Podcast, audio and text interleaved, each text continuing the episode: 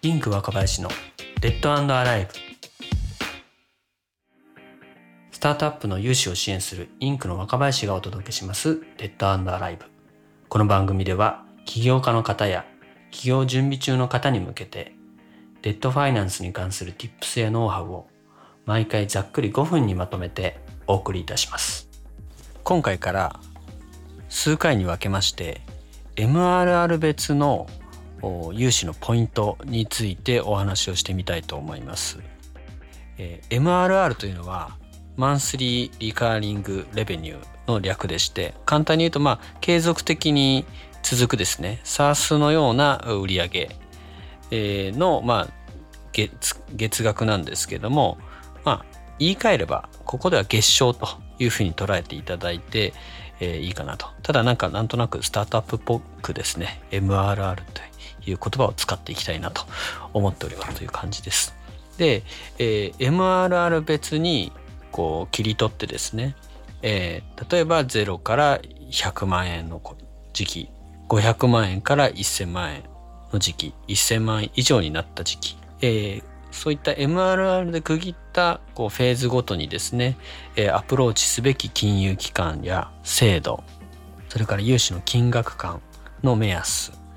それから融資申し込みにあたってのポイント金額間の目線感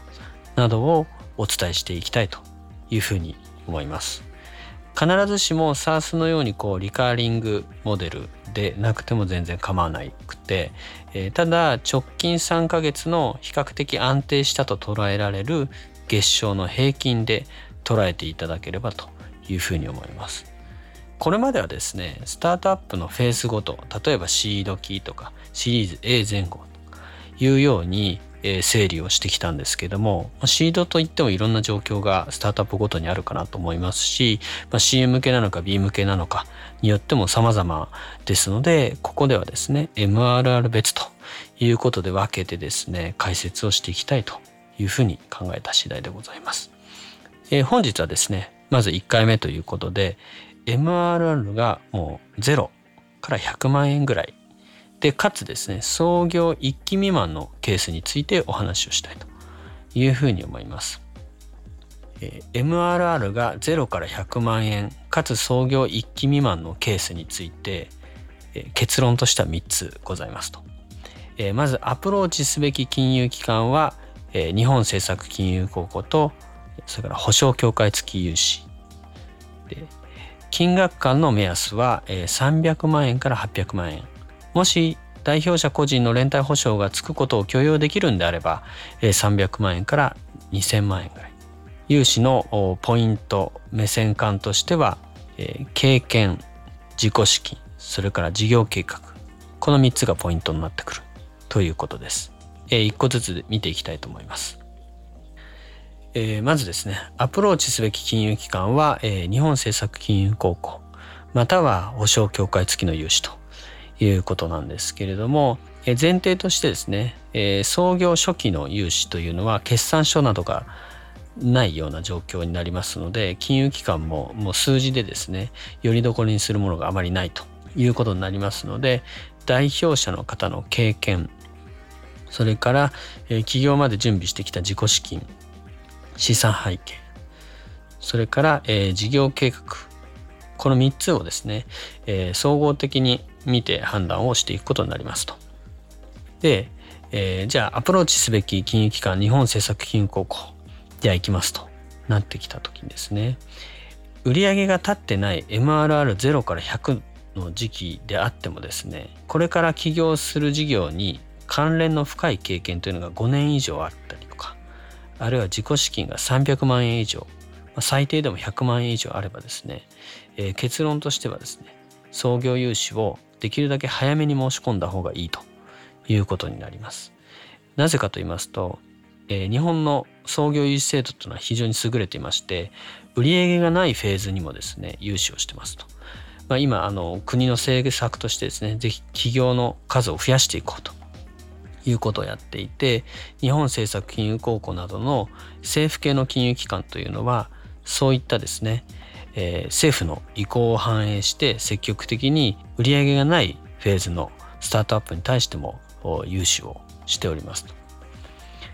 例えばですねスタートアップの場合ですと、えー、開発が先行したりしてですね売り上げがない時期が1年以上続くみたいなことっていうのもまあ往々にしてあり得るというかまあ、エクイティファイナンスをしてそのキャッシュをこうバーンさせながら、えー、開発を進めたりしていくので売り上げが立たない時期があるっていうことは、まあ、スタートアップとしてはよくあることなんですけどもこと金融機関の目線でいきますと1年以上売り上げがないっていうことになるとそれが決算書に載ってきてしまうのでそうするとですねどうしてもそれをトラックレコードとして評価せざるを得なくなってしまう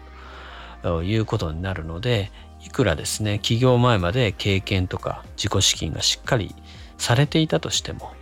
えー、やっぱり不利になってきてしまいますということなので実は、えー、創業初期が一番借りやすい経験と自己資金がちゃんとされている場合には創業間もないタイミングが一番借りやすいと